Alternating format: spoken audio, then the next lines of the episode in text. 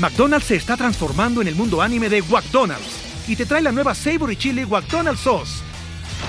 Los mejores sabores se unen en esta legendaria salsa para que tus 10-piece chicken wack papitas y Sprite se conviertan en un meal ultra poderoso. Desbloquea un manga con tu meal y disfruta de un corto de anime cada semana. Solo en McDonald's. baba ¡Go! En McDonald's participantes por tiempo limitado hasta agotar existencias. Ever wonder what happened to those guys who could have been pro, but you know, life got in the way? Maybe it was a pulled ACL, la rodilla, or just one too many beers? We've been there, and we're bringing you the funniest take on sports commentary you've ever heard. Welcome to Could Have Been Pro, a podcast where we talk about soccer, football, basketball, and many other sports. Proudly brought to you by Sonoro. Find us wherever you listen to podcasts. Just search for Could Have Been Pro, hit that subscribe button, and let's dive into the hilarious side of sports together.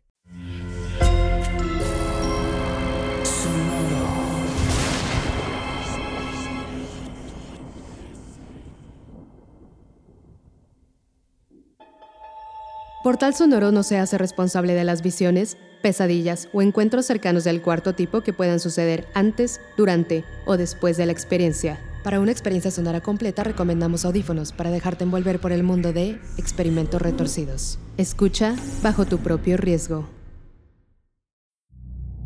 La voluntad en el humano es un asunto de estudio constante hay algo fascinante en experimentar con esos finos puntos en los cuales la ética o la moral es tan fuerte que se opone a los impulsos del cuerpo o de la mente, o también en explorar esos momentos en los que la moral o la ética se doblega ante la tentación, el deseo o la inconsciencia.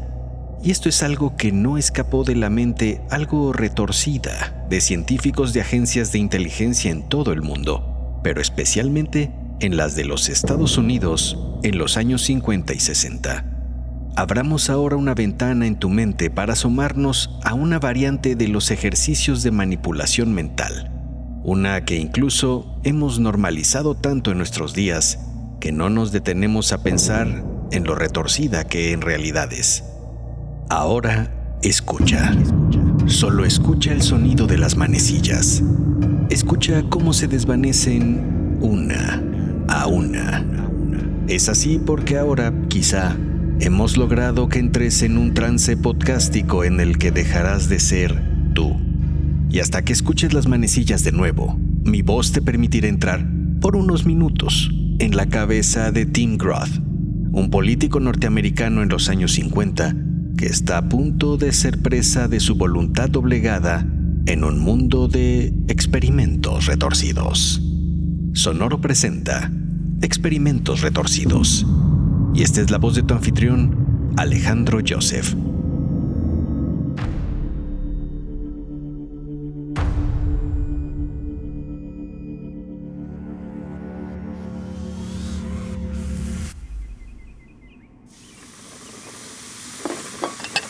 Te ofreces a llevar los platos a la tarja de la cocina por simple cortesía. Nunca lo has hecho y es probable que nunca lo vayas a hacer. Tu esposa, Angelique, no te deja, como tampoco te permite lavar la ropa, limpiar la casa o cocinar galletas. Los 50 son esos años de abnegación femenina y de roles de género definidos por la posguerra. Tu labor es entonces ser proveedor y pagar la hipoteca de la casa que habitas en los suburbios de Washington, D.C. Tomas tu saco, tu sombrero y un portafolios. Le das un beso en los labios a tu esposa. Ella te abraza y luego plancha con sus manos tu camisa y te ajusta la corbata. Recuerda que tenemos cena con los Rutherford por la noche. Sí, le dices, 7 pm en su casa. Exacto, ahora ve y hazles ver su suerte a esos comunistas, mi amor. Deseas que sus palabras sean premonitorias porque son días clave para tu futuro en la política. Todo depende de la aprobación en los próximos días de tu iniciativa de lograr un tratado internacional de desarme nuclear.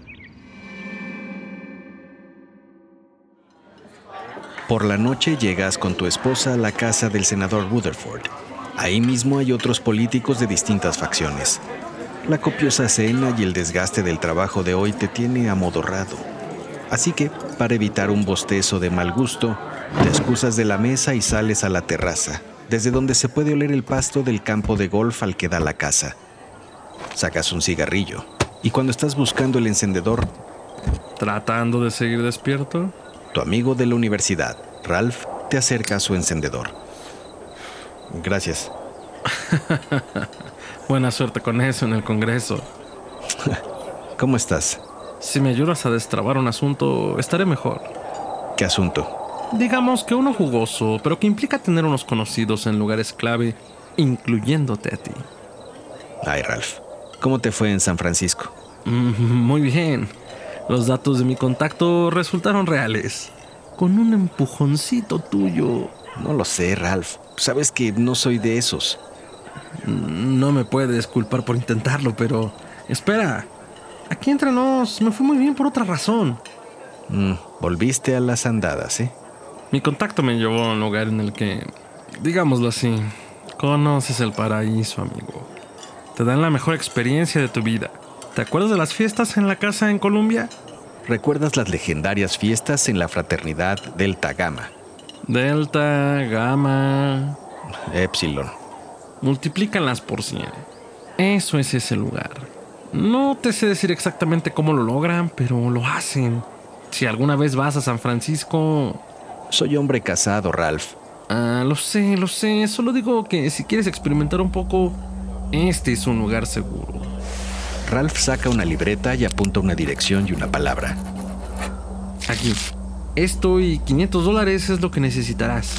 Ralph mete el papel en una bolsa de tu saco y lo aplana. Uno nunca sabe.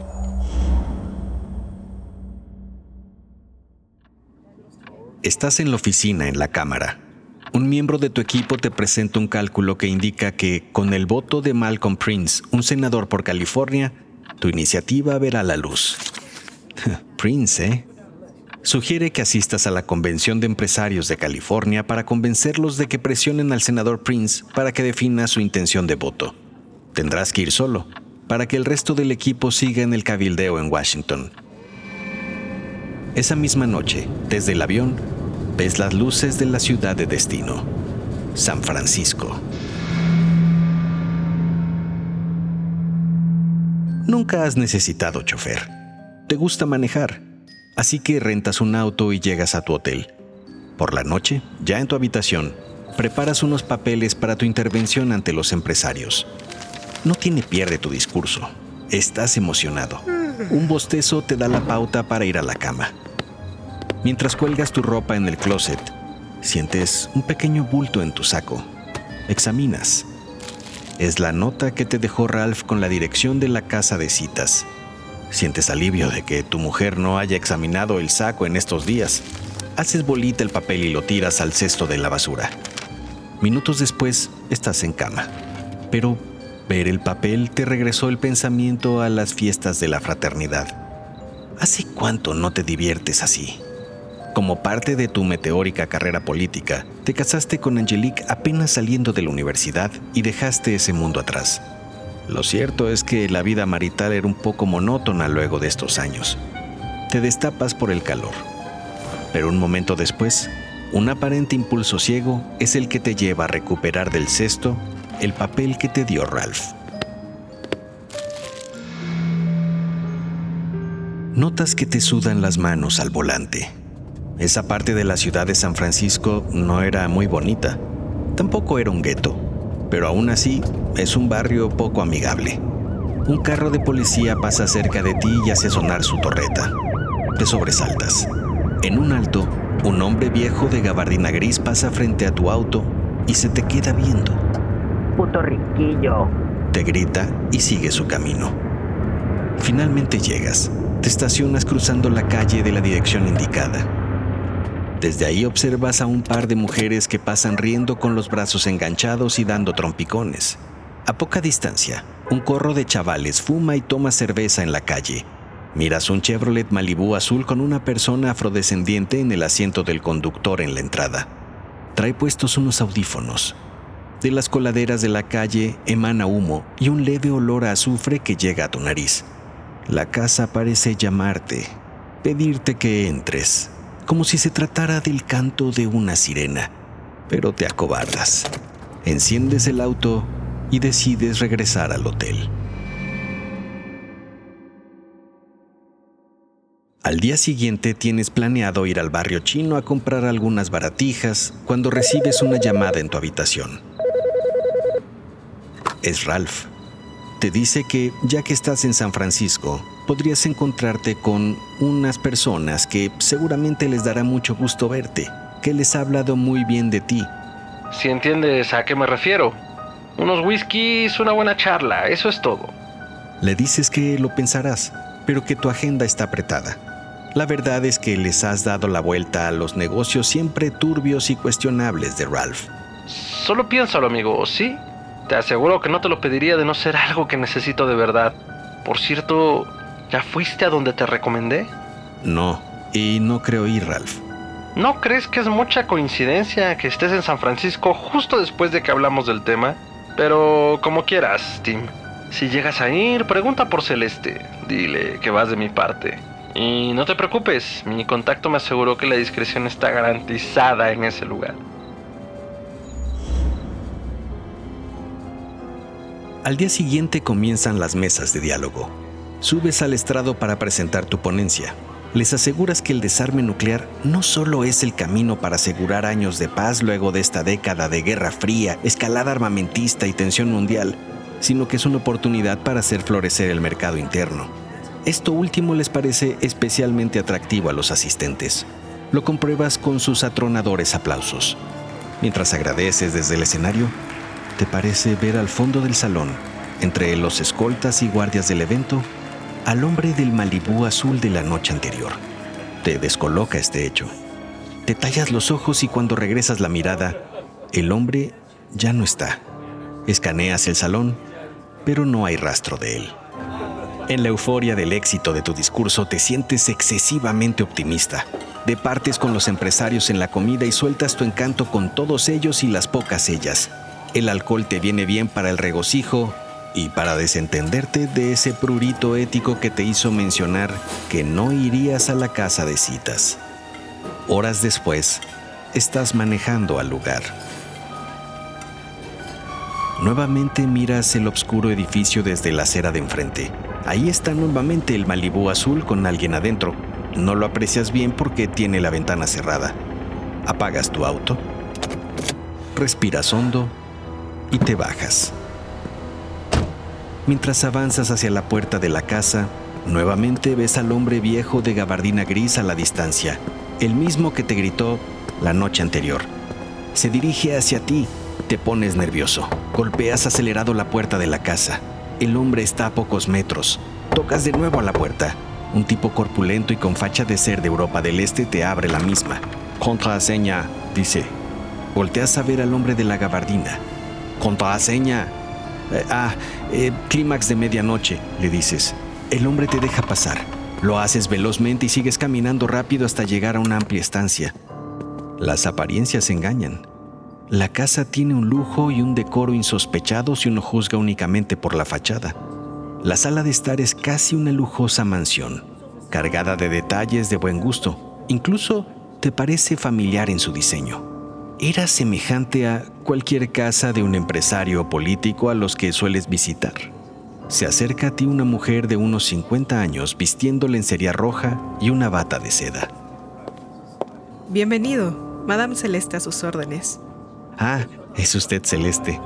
Una mujer le acerca a la matrona una charola con bebidas. Ella toma una y tú, por cortesía, tomas otra. Relájese. Este es un lugar de fantasías. El que ustedes afuera no nos importa, senador. ¿Cómo sabe que... De la misma manera en que usted supo que yo soy Celeste. Ralph, piensas para ti.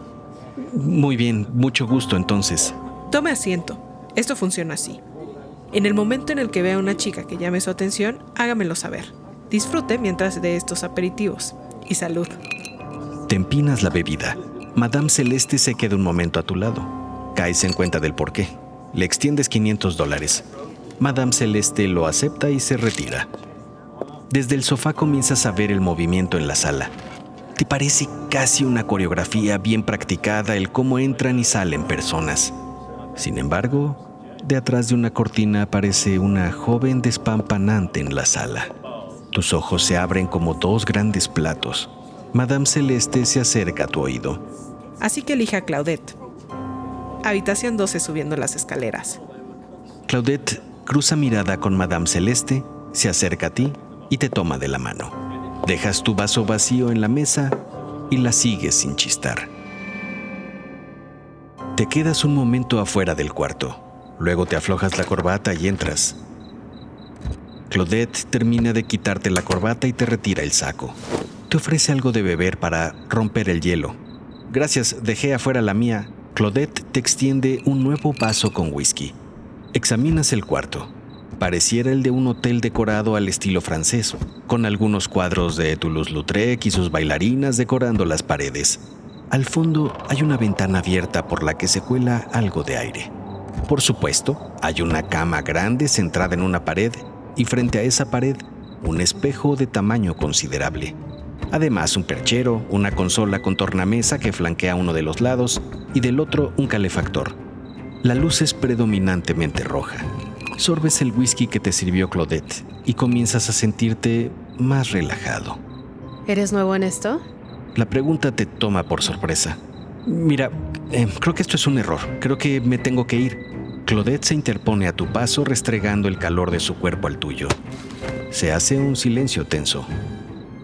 Adelante, te puedes ir cuando quieras. No es una cárcel. Pero si gustas, no tenemos que hacer nada. Quizás solo hablar. Al fin, ya pagaste por el tiempo. Regresas tu trasero a la cama. Pone un disco de jazz en la consola y luego se dirige lento hacia ti. Podemos jugar a adivinar. Soy buena adivinando. Con tu silencio, accedes. Veamos. Tu saco es fino, mm, hombre de negocios, abogado o político. Uno de esos. Nada mal. Claudette se acerca a ti. Estás aquí por una locura de viaje, por estar estresado o quizá quieres festejar algo. Dos de tres. Claudette toma tu vaso casi vacío y lo deja en un taburete junto a la cama. Te sientes algo ligero de mente. La luz te parece que comienza a ser más intensa. El espejo parece ondularse. ¿Vives en Nueva York, Washington o aquí en San Francisco? Afirmas. Claudette te parece alucinantemente hermosa en ese momento, y su boca como si se tratara de un suculento durazno que te imaginas perfecto. Detrás de ti, ella comienza a masajear tus hombros. Se acerca a tu oído. Lo tengo. De esas ciudades son los tomadores de decisiones, pero un abogado no tiene nada que ocultar. Un hombre de negocios puede encontrar satisfacción en cualquier lugar, pero un político requiere discreción. Y si alguien así está estresado, como lo muestran tus hombros, y quieres festejar, es natural que llegues aquí. Tu cuerpo hace evidente que quieres festejar. La música comienza a escucharse como si te envolviera por completo. Todo el cuarto parece moverse al ritmo, incluso el espejo, que ha comenzado a tener unos brillos y destellos inexplicables. Efectivamente, esto es el paraíso como había dicho Ralph, piensas. Claudette te recuesta en la cama y se acuesta sobre ti. Sientes que ambos pueden flotar juntos. Claudette te da entonces un beso que sientes como una explosión atómica de felicidad. Y dime, político de Washington, ¿qué es lo que quieres festejar? Que voy a lograr el desarme nuclear en el mundo. Claudette se desliza sobre ti y te acaricia. El sonido de su voz se comienza a perder mientras intentas responder a sus preguntas. ¿Y qué te trae a San Francisco? ¿Cuántos días estarás aquí? ¿Tu esposa te tiene fastidiado?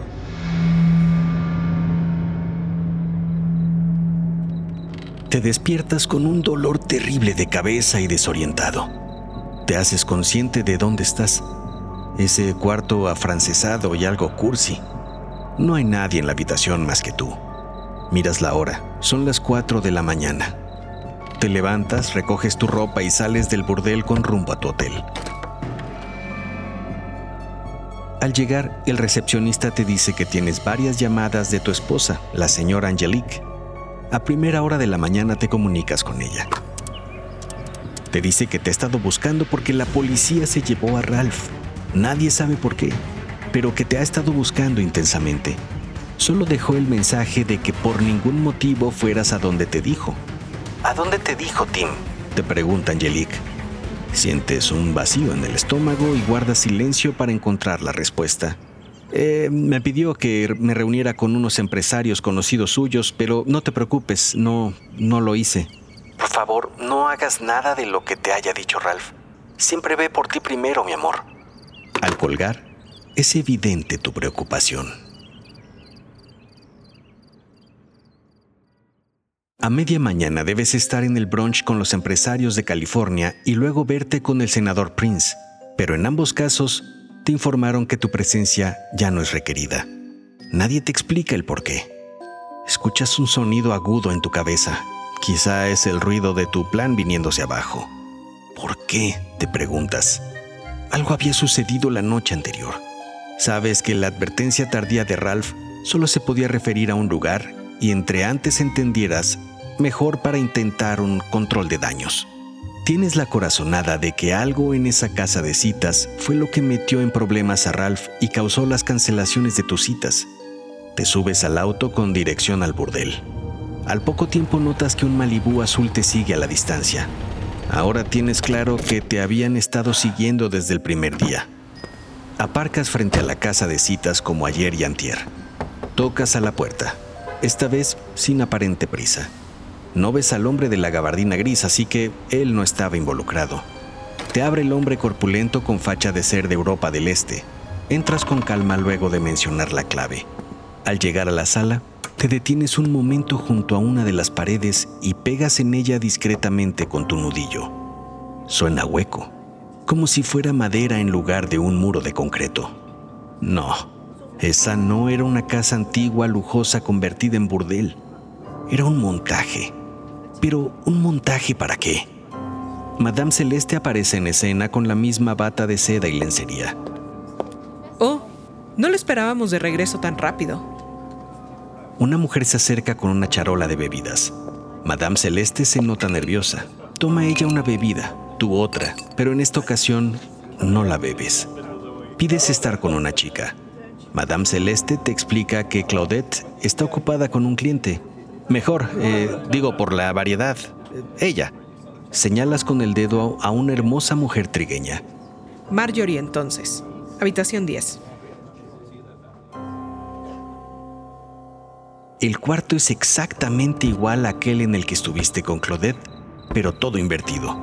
El espejo está en el muro de la cama y la cama donde estaba el espejo en la habitación 12. Al poco, Marjorie te ofrece un whisky. Finges que le das un sorbo y pasas al baño. Marjorie te pregunta si eres nuevo en esto. Sonríes un poco. Le dices que esto es un error. Entonces, Marjorie interpone su cuerpo entre tú y la salida. Te puedes ir o podemos jugar a adivinar. Soy muy buena en eso. Era como si estuviera siguiendo un guion. Te vuelve a hacer las mismas preguntas que Claudette.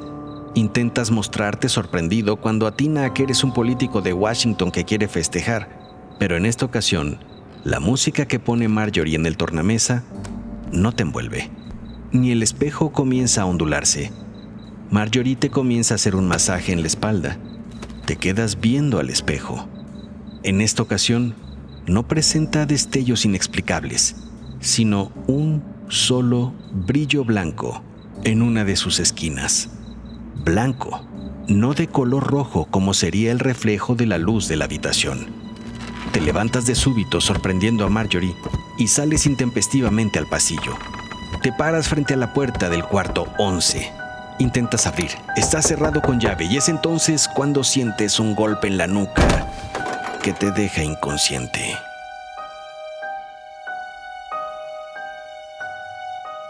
Cuando recobras la conciencia, estás amarrado a una silla y amordazado en una habitación. Frente a ti hay una mesa colocada al centro del cuarto. No hay cama. De pie, tres hombres vestidos de militar te miran como si fueras una curiosidad. Volteas a tu alrededor. Hay equipo de videograbación y pequeños monitores por todo el cuarto. Las cámaras tienen una intensa luz blanca en la parte superior. Frente a frente, en las paredes del cuarto, hay dos espejos, te tratas de zafar y de hablar. Los hombres te piden que guardes la calma, que todo te será explicado. El mayor de los hombres chasquea los dedos para que le acerquen un monitor. Coloca una cinta de video en la cámara. Ahí apareces con Claudette, mirando hacia el espejo, luego bailando un poco en calzones, luego recostado junto a ella. El militar pide que suban el volumen y entonces te das cuenta de qué se trata esto. El audio presenta una a una las respuestas a todas las preguntas que te hace Claudette, a pesar de que no recuerdas nada de eso. Hablaste de tu plan para convencer a los empresarios, de cómo chantajearías a Prince para que accediera a cambiar su voto, de cómo cambiarías el mundo. El militar para la cinta.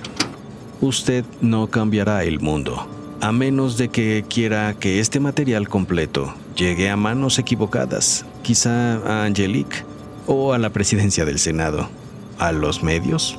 Te dice que también tiene arrestados a los empresarios con los que ibas a trabajar para desfalcar el erario con empresas fantasma. Ralph lo ha confesado todo. Tú no sabes nada de eso pero era evidente que Ralph estaba diciendo cualquier tontería con tal de salvar su pellejo. Así que mañana, cuando esté de regreso en Washington, senador, le solicitamos que vote por lo que verdaderamente conviene. Acelerar la carrera armamentista para asegurar el futuro de esta nación como la mayor potencia mundial. Se abre la votación para la iniciativa de desarme nuclear. Tienes que decidir qué hacer. Tu voto lo esperan todos en un solo sentido, pero tu mano tiembla por la indecisión. Entiendes lo que está en juego. Pierdes si votas en contra y pierdes si votas a favor. Solo que en una pierdes tu vida como la conoces y en la otra dejas que el mundo siga ardiendo. Es 1973 estás en tu oficina estrenando un nuevo periodo como senador del bloque conservador. El diario publica en sus primeras planas el escándalo de los archivos de la CIA relacionados con los experimentos MK Ultra en los 50 y 60. Se trata de archivos que se abrieron luego de que una comisión de la verdad así lo exigiera. Son pocos documentos los que se pudieron rescatar, pero entre todos ellos hay uno que llama tu atención. Uno que habla acerca de un experimento a todas luces estrambótico llamado Operación Clímax Medianoche. Despierta. Es hora de que vuelvas a ser tú, de que regreses lentamente. Escuchas las manecillas de nuevo una a una mientras te haces consciente de que no hay espejo falso frente a ti y de que no bebiste nada extraño antes de entrar en el trance podcástico que te permitió escuchar un episodio más de Experimentos Retorcidos. Este episodio estuvo basado en la operación Clímax de Medianoche, que formó parte de los experimentos MK Ultra de la CIA en la década de los 50 y principios de los 60. De acuerdo con informes rescatados del programa, el retorcido experimento consistió primero en convertir algunas casas de seguridad de la CIA en San Francisco y Nueva York en prostíbulos. Para ello, se realizaron verdaderos sets para dar la apariencia de que se trataba efectivamente de un burdel de clase. Enseguida, la CIA reclutó a varias exoservidoras para que aplicaran de manera subrepticia sustancias como mescalina y LSD en las bebidas y comida de los sujetos experimentales. Además de esto, las sexoservidoras fueron entrenadas para aplicar a los clientes cuestionarios específicos para obtener información reveladora que sirviera después para chantajear a las personas. Y como sabían que la palabra de las sexoservidoras no sería suficiente, en los cuartos se colocaron espejos falsos para poder grabar todo lo que sucedía en las habitaciones como material para manipular a los incautos. Al final, la operación Clímax de medianoche fue un total fracaso, ya que no proporcionó resultados concluyentes y por ser un experimento poco ortodoxo en su planteamiento y sistematización de la información obtenida. Fue un momento de vergüenza para la agencia de inteligencia en lo ético y lo práctico, que, sin embargo, terminó afectando negativamente la vida de muchas personas. Al final, como todos los experimentos de manipulación y control mental bajo el paraguas MK Ultra, la información relacionada con la operación Clímax de medianoche fue destruida a principios de los 70 por los Estados Unidos. Solo poco material pudo ser rescatado. El planteamiento de este experimento no parece tan distinto de técnicas actuales utilizadas por el crimen organizado o simplemente por oportunistas de todo tipo. Lo que lo hace especial es que haya sido el propio gobierno, utilizando a sus ciudadanos, el que lo haya ejecutado. Si te interesa saber más acerca de la Operación Clímax de Medianoche, no dejes de consultar las ligas e información relacionada que encontrarás en las notas de este episodio. Los personajes y situaciones mostrados en este programa son ficticios. Cualquier parecido con la realidad es mera coincidencia. En la producción de este episodio estuvimos Fernando, el superagente 86 Santa María, Karina, la espía despistada Riverol, Israel 00007 Pérez, Daniel Flint Valenzuela y un servidor, Austin Alejandro Powers Joseph. Experimentos Retorcidos forma parte del portal sonoro. No olvides suscribirte al canal para entrar además al mundo de Stephen y pasear por las dimensiones oscuras. No olvides dejarnos unas líneas en Spotify o Apple Podcast. Esperamos con ansias tus palabras desde donde sea que nos escuches. Yo te espero en el próximo episodio, en el que exploraremos un nuevo experimento retorcido.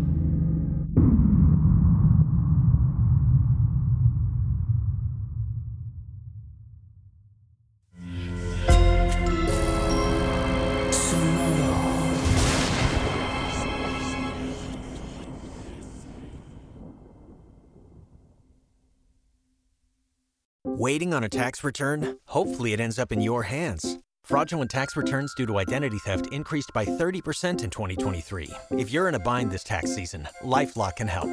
Our US based restoration specialists are experts dedicated to helping solve your identity theft issues. And all LifeLock plans are backed by the Million Dollar Protection Package. So we'll reimburse you up to the limits of your plan if you lose money due to identity theft. Help protect your information this tax season with LifeLock. Save up to 25% your first year at LifeLock.com slash aware.